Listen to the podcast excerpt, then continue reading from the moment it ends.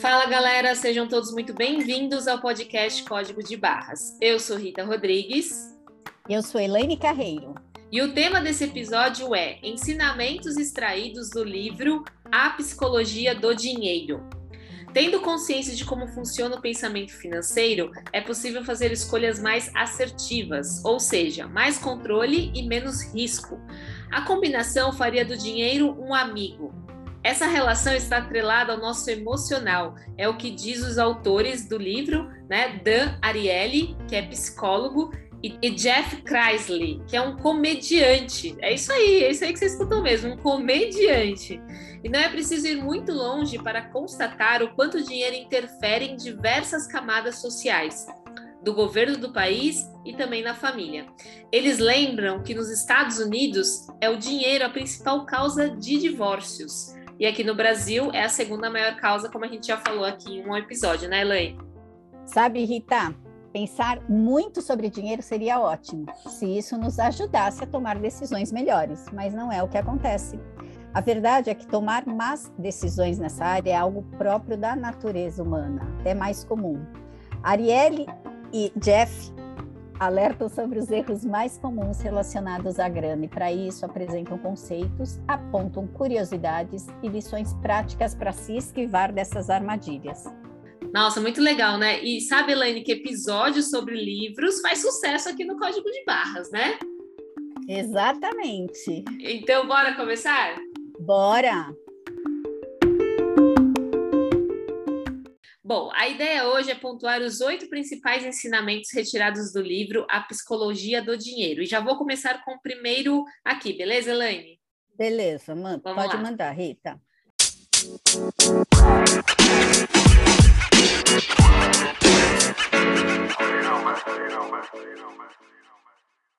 A primeira é a característica do dinheiro.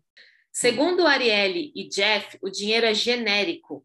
Podemos trocá-lo por quase tudo, divisível, pode ser aplicado a quase qualquer artigo, intercambiável, ou seja, qualquer nota de 100 reais vale tanto quanto qualquer outra nota de 100 reais, e armazenável, ele não fica velho nem deteriora. Por essas características, o dinheiro foi essencial para o ser humano, onde nós trocamos bens e serviços de modo bem mais eficaz, deixando de lado a permuta de mercadorias, como era feito lá no início dos tempos, né? O escambo. Eu lembro muito do exemplo do sal, que aí Exato. o sal tinha, né? O sal era mais, era mais durável, mas tinha coisa que, que estragava mais rápido, né? Então perde, Exato. Perde valor tinha, mais rápido. Tinha valor, é, o valor era menor. Exatamente. Antes era só dois produtos, depois começaram para se autossustentar, trocar por outros produtos, né? É isso aí. E, e o livro Rita também fala do valor das coisas. Os autores dizem que a maneira como avaliamos as coisas é muito relativa. É, um quadro famoso pode custar milhões de dólares. Há quem prefira pagar um café mais caro, num uhum. lugar mais chique, do que desembolsar menos na padaria mais próxima. É, ou seja, é o que é prioridade, o que te, te, te satisfaz, né? Sim.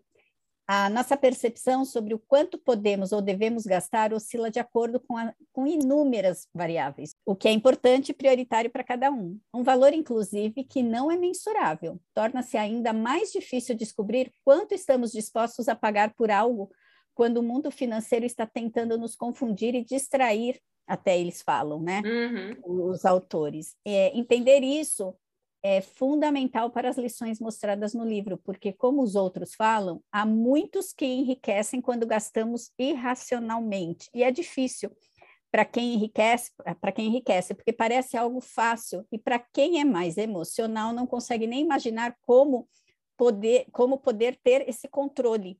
Sim. Ou, ou seja, é, as pessoas que são mais emocionais, elas têm o imediatismo, né? Então, mais difícil, elas... né? Acumular, é, segurar o dinheiro. É exatamente. É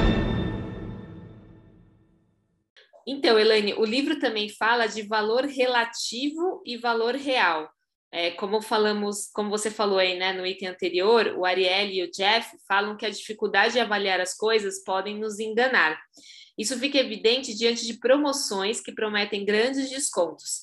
É uma tentação comprar uma blusa de 50 reais se a loja anuncia que o valor original é 100, 100 reais. É a, é a tal da ancoragem, né? Isso, lembrei. Lembrei de você falando do. Você até postou, né? Do, do, do vinho? vinho? Isso. É, e como eles é. colocam até nas prateleiras para te levar a isso mesmo, né? Na sua é. visão é. do olhar, ali onde está na, na altura do seu olhar, estão a, os preços medianos, para cima mais caro e para baixo mais barato. Geralmente é assim, né? E aí a, você se base, você tem, como, toma como base aquilo para dizer o que, que é caro e barato, né? É, e aí eles chamam a atenção para a prática é, mais comum do que imaginamos de marcar os produtos com preços mais altos para reduzi-los. A gente conhece muito bem isso e sabe muito bem disso, né, Helena? Inclusive, já falamos a respeito em vários episódios aqui do podcast. A verdade é que, bem provavelmente, a camisa sempre teve um valor próximo aos 50 reais. Mas só a sensação de barganha traz uma felicidade incrível ao cliente. Tipo aquela é, oportunidade, né? E aí sai com aquela ilusão de que fez um grande negócio e tende a voltar, né? Inclusive ancorar a loja, né? Porque aí ele já, já tem aquela referência que aquela loja é boa para comprar, tem oportunidade, enfim. Vou dar um exemplo aqui, Elaine. Quantos acabam consumindo muitas vezes sem a real necessidade na Black Friday? Já falamos disso, né? Já falamos disso também. Outra coisa, aquele leve três e pague dois, sendo que você só precisa de um. Não é verdade? Você fala assim, ah, mas eu trouxe mais quantidade porque a, pro, a promoção era muito boa, era imperdível, mas você só precisava de um item. Então... Às vezes é um material de consumo que até tudo bem, fica ali né, no estoque, mas quando você acha que você, você, determinou X e aí, de repente, você gastou X mais dois, achando que fez um ótimo negócio. E é tudo no emocional, isso normalmente. Exatamente, exatamente. Então, o valor relativo é, obscurece o valor real, né? E se ainda não ficou claro, os autores dão um ótimo exemplo aqui, que tem muitos no livro, inclusive, né? Mas a gente vai falar de um aqui, ó. Numa concessionária de automóveis, nós, é, nos oferecem itens opcionais como assentos de couro e teto solar, seguro para os pneus, rodas de liga leve e assim vai, né? A, a, tem item para. Tem mais item do que qualquer outra coisa. Os, os vendedores de carros, eles sabem, estamos gastando 100 mil reais num automóvel, e aí, como itens adicionais, eles oferecem. No livro, eles até falam de aparelho de CD, né? Mas aí já está já tá meio desatualizado nesse sentido. Então, sei lá, Elane, vou falar aqui teto solar, sendo que a pessoa depois nunca mais abre o teto solar, né? Até, você sabe, até os tapetes, né, do carro. Aí tá. tem aquelas proteções Com de couro, fora. né? Pra você pôr o pé, no... é. pra pôr o pé, enfim. É. Mas é aquela coisa, né? Dentro de 100 mil reais, pagar mais 300 reais no item adicional, é pechincha, né? Porque você fala, né? Perante o valor total do, do carro, faz sentido, mas é inconsciente essa, essa comparação, né? Então, normalmente, a gente compraria esse tapete de luxo ou o CD que ele dá o exemplo? Provavelmente não, né? Mas. Como... Você na coragem de novo, né? Exatamente. Como a relação do preço do adicional versus o preço original do carro é muito, é muito pequeno, a gente vai lá e acaba comprando, né? É, é, faz sentido. Você fala, não, faz sentido, tá? É uma oportunidade e tudo mais. Então, para mostrar que a gente fica ancorado, a gente faz as comparações, mesmo muitas vezes aquele item não, não sendo tão usual para você, né? Exatamente. E isso é muito comum, né? Muito, é muito, muito, comum. comum. Ah, e tá na emoção, tá... né, Elaine? Imagina, ela comprando carro, que sei lá, tá, sempre desejou, aí fala, ah, mas não vou colocar esse item de luxo, né? Por que não, né? É, exa exatamente.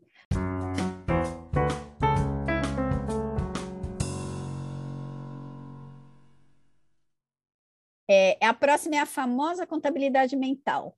Em outra passagem, os autores nos apresentam um conceito de contabilidade mental que diz respeito à maneira como categorizamos o nosso dinheiro. Muitas vezes fixamos uma determinada quantia para determinado fim. Então, gastar 500 reais por mês com entretenimento uhum. e 2 mil com as coisas, as contas da casa, por exemplo. Uhum. É um, então, é um orçamento. Assim como as empresas, as empresas, né, se esgotamos todo o dinheiro de uma categoria, pior para nós. Não podemos repô-lo na empresa, né? E se fazemos isso, a gente se sente culpado. Falando de empresa. Para os autores, esse raciocínio, embora ajude a controlar gastos, nos leva a possíveis contas enganosas, pois a maneira como gastamos o dinheiro depende de como nos sentimos em relação a ele. Isso nos leva à contabilidade emocional. O que eu entendi, Rita, nesse capítulo, Uhum. inclusive, é que a gente tem justifica tudo, né? Sim. Se eu se eu estou com um orçamento liberado é, 500 reais, como eu citei, mas eu tenho um evento que vai estourar, a gente já fala, ah, a gente economiza em outro lugar, e não economiza nada. Na cabeça ainda, né? Fazendo esse controle na cabeça ainda. Cabeça não vai economizar. É então, verdade. Rita, é, aproveitando, nos explique aí sobre a contabilidade emocional relatada no livro. Ah, vamos lá. Então, a contabilidade emocional, aqui no contexto, significa a sensação. Então, de acordo com os autores, as pessoas tendem a gastar o salário com coisas consideradas mais responsáveis. Isso é muito interessante, né? Pagar contas, é, os itens essenciais e obrigatórios, né? Porque sentem que aquele é um dinheiro sério. Eles até colocam isso no livro, né? Por outro lado, caso pareça um dinheiro divertido, como que se ganha num lance de sorte em Las Vegas, por exemplo, no cassino, a tendência é gastar em coisas mais amenas e sem muito apego, né, Elaine? Imagina. Exato. Eles- mesma- Eu acredito. Eu acredito que eles têm a sensação, ah, o dinheiro não é meu, ele só veio É. para mim. É o ganhar dinheiro e fazer dinheiro. Eu acho que aqui fica bem claro. Exatamente. Então, da mesma forma, se o dinheiro ganho causa na pessoa uma sensação negativa, então, por exemplo, a herança de um parente amado que morreu subitamente, né? A inclinação é dar fim ao dinheiro, porque, porque te remete a uma dor, né? Então, acaba doando de repente para caridade, enfim, querendo fazer algo, alguma outra coisa com dinheiro que não seja de usufruto, né? Exato. Quando fazemos algo que consideramos bom, eliminamos os maus sentimentos associados ao dinheiro, ficando livres para gastar. Esse tipo de lavagem emocional do dinheiro certamente não é racional, mas faz com que nos sintamos bem. Isso é, é interessante e louco ao mesmo tempo, mas é muito bom a gente ter essa consciência, né? De, de como a gente pensa sobre o dinheiro, né? Muitas vezes. Exatamente, exatamente. Ainda dentro desse raciocínio, a gente também tem a contabilidade maleável. É quando você sabe que não pode gastar, mas gasta ainda assim e faz um malabarismo para dar conta. Isso é muito comum em mentalidade de devedor. Tipo, mudar de uma categoria para outra, eu disse anteriormente. É, né? Contabilidade con- mental, né? Também. É, para se convencer de que isso é uma exceção e não vai mais se repetir. Sabe aquela história, ai, vou comprar jogar no cartão? É só essa É vez? só dessa vez, é. Aí você está usando a contabilidade mental, mas ela também é uma contabilidade maleável, porque você mesma muda Nossa. de categoria, né? Então, quem se reconhece aqui, ouvintes? Assim, damos uma maquiada nos nossos planos financeiros para satisfazer desejos imediatos. Ou seja, aqui fica mais difícil para poupar a longo prazo. Uma armadilha, né? É, para mim, Rita, esse é um perigo. Quem É. nunca disse, ah, vou jogar lá no cartão, né? Como eu falei, e depois pense como fazer. Frase de pessoa que não tem qualquer controle financeiro e vive fazendo tal do malabarismo. É. A frase no livro é: não vamos ser presos por causa disso, mas violamos nossas próprias regras. Nossa, interessante. Interessante. Interessante, né? Muito. Entendi, Lê. Então quer dizer que isso que muita gente faz com dinheiro tem nome. Contabilidade É. maleável. entendi, entendi. Muito interessante. Agora eu trouxe aqui um é, que muitos vão entender, acredito que muita gente vai se identificar aqui com essa administração do dinheiro. Então, eu vou falar sobre o tempo e categorização. Em uma das passagens do livro, os autores voltam a tratar da categorização do dinheiro e demonstram como o tempo influencia nesses gastos. Eles perguntam: o que os assa- assalariados prefeririam? Um aumento de dois mil reais por mês ou um bônus de 24 mil reais no fim do ano? É muito legal esse exemplo. É muito legal. Segundo os autores, a resposta racional seria a primeira opção, que possibilitaria poupar, investir ou pagar dívidas urgentemente, né? Você teria aquilo recorrente. Tudo certo. O curioso é que, embora o valor total seja o mesmo, o uso preferencial dele é modificado. As pessoas tendem a gastar o bônus em algo que cause felicidade. Tem muito a ver também com aquele item que a gente comentou, da contabilidade emocional, né? De você as, associar que é algo positivo, o bônus, tal. É, ah, é um brinde que eu ganhei aqui, então vamos fazer festa, né? Uhum. É, isso porque esse pagamento único não é compreendido a partir das demandas mensais, enquanto o dinheiro recebido mensalmente é categorizado como salário. Então, é o dinheiro sério, né, que a gente comentou. Por isso, é muito comum as pessoas usarem o bônus de forma bem aleatória, ou para consertar o estrago de todo o ano, ou usá-lo para recompensa imediata.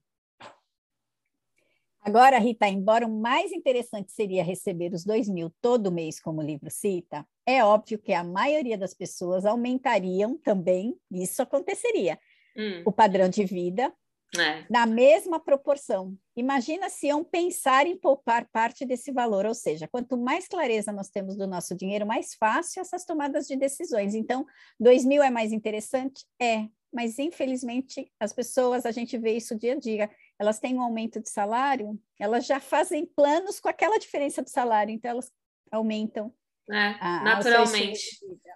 É, eu, eu, digo mais, né? Além de se tivesse mais clareza e mais educação financeira, né? Eu, eu brinco com os meus clientes, Elaine, que eu falo assim, aquela brincadeira com fundo de verdade, né? que depois que eles passam pelo processo de planejamento financeiro, eles podem até ganhar na loteria, que eu fico mais tranquila, porque com certeza eles saberão utilizar o dinheiro de forma inteligente. Geralmente, quando eles iniciam comigo, eu falo: se a sorte, se a sorte vai sorrir para você, espera só mais um pouquinho, porque você precisa ficar um pouquinho mais preparado. Porque é aquela, é aquela coisa dos Big Brothers que ganham na loteria daqui a um ano, tá mais pobre do que quando começou, né? Porque Mega justa, Sena. Mega Sena justamente porque não, não associa que aquele dinheiro é dele, então, e acha que o dinheiro nunca vai acabar, né? Não sei o que passa pela cabeça do povo. Exatamente. Bom, Rita, agora o último e não menos importante, o mal do cartão de crédito. Oh, meu Deus, esse daí, é, coitado, é, é vilão, mas não é vilão. Não é. Mas por sua praticidade, o cartão de crédito pode ser uma armadilha daquelas. É. A perda de dinheiro não é sentida imediatamente, né? Ao contrário do que aconteceria se fosse dinheiro em espécie. A dor do gasto é maior, e fora isso, os gastos são lançados juntos numa fatura única. Ao acumular tudo, a impressão que se tem é que gastar um pouco mais em outra compra não parece doer, porque não muda muito o montante que devemos. Olha que uhum. doideira. É. É, e como destacam os autores, os cartões eles reduzem a dor e confundem o valor. O perigo mora nas facilidades, eles ensinam, e principalmente para quem não acompanha a fatura. Isso é Sim, pior ainda. pior ainda. Lembra, Rita, de uma convidada nossa, a Paula, a Paula Sauer, que falou que devemos sempre nos perguntar sobre qual o nosso sentimento ao abrirmos a fatura do cartão? Sim, Olhar e avaliar se esses gastos refletem exatamente tudo que nós quisermos é, gastar, né? sem bater o arrependimento ou a angústia. Isso é um bom exercício e marcou muito essa frase. Eu costumo perguntar para os meus clientes: e aí? Vamos abrir a fatura. Por isso que é muito comum as pessoas, quando eu vou perguntar onde, você, onde que é isso, as pessoas nem lembram onde, nem onde gasta. Então você vê que a compra foi muito mais emocional do que é, racional. É, não, olha, esse, esse, essa frase também ficou muito gravada para mim, eu achei muito interessante, né? Que é a tal da recompensa imediata e o sofrimento em suaves prestações, né, Elaine? Por aí. E, é e aquela coisa que a gente fala, né? Que o cérebro ele vai te, ele vai te levar para isso, né? Me, me dê a satisfação momentânea, né? Então, realmente é, uma, é um exercício aí para a gente não se auto-sabotar. Porque a conta chega no final, né? E chega as pessoas não pensam muitas vezes nisso, mas ela chega e tem que pagar, né, Elaine? Exatamente, exatamente. Mas isso ficou muito marcado, né? Ela fala: essa, essa fatura te representa? Ou isso. o que, que essa fatura te, te, traz de sentimento? Sentimento. É, é. Você está feliz Uma... com as suas compras, né? Porque se tiver, pelo menos a tá pessoa está é, a pessoa tá gastando consciente, ela só precisa entender se aquilo cabe na realidade dela hoje, né? E aí, Exatamente. se não couber, o que, que ela tem que fazer para buscar é, que isso se comporte é, dentro da realidade dela. Agora, tem a, quando a pessoa tem o sentimento de que, não, eu sinto culpa por, por, por essa fatura, opa, sinal de alerta aí, tem que entender mais, né? Perfeito, Rita, perfeito. Muito bom, Elaine. Bom, eu espero que os ouvintes consigam aí refletir sobre essas lições do livro, né? A ideia de trazer esses, é, esses, esses bate-papos com os principais ensinamentos é mais para pro, os ouvintes terem uma noção né, do que, que o livro aborda, e muitas vezes já pegam vários insights só desse nosso bate-papo, porque às vezes a, ou a pessoa não tem o hábito de ler, ou não está na lista dela de prioridades, enfim, né? Então, a ideia é a gente facilitar um pouco aí o caminho das pedras e óbvio, nossa, achei muito interessante, aí se aprofunda porque vale muito a pena, né? É, até porque esses livros eles trazem muitos exemplos, então é. eu duvido quem não se identifique com eles. Com certeza, exatamente. Tipo, ixi, falou comigo agora, né? Exato. Bom, e chegando aqui ao final, vamos às tradi à tradição dos códigos? Vamos lá. Bora, bora lá. Elaine, qual que é o seu código de hoje? Então, fiquei pensando em vários, né? É. Porque tudo conhecimento, sentimento, mas eu vou falar um bem óbvio. Lembra é. que você falou outro dia um, um também bem óbvio? Chega uma hora eu que fica código... difícil, né? Ficar é... inventando código, né? É, mas eu acho que esse é bem óbvio. Meu código é dinheiro. Dinheiro.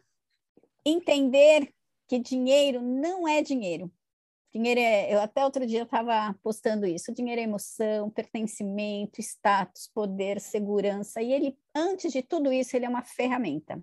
Uhum. Então, como sempre falamos, ele é um meio e não um fim. Ele tem que nos servir e não servirmos ele. Como é difícil entender isso. Tudo, ainda mais num país tão capitalista e onde a gente é bombardeado de, de mídia o tempo inteiro.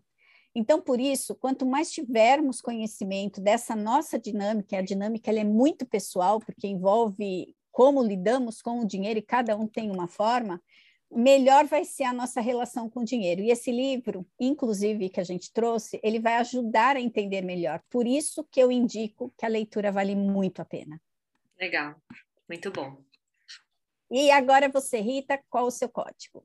Meu código é emoções. Ah, tá, tá bem casadinho, né? Tudo, tudo a ver. Tudo a ver. É aquela coisa, né? Quando a gente toma decisões, inclusive as financeiras, são através das emoções. E mesmo que você pense aí, não, não, não, não, não comigo não, sou muito racional.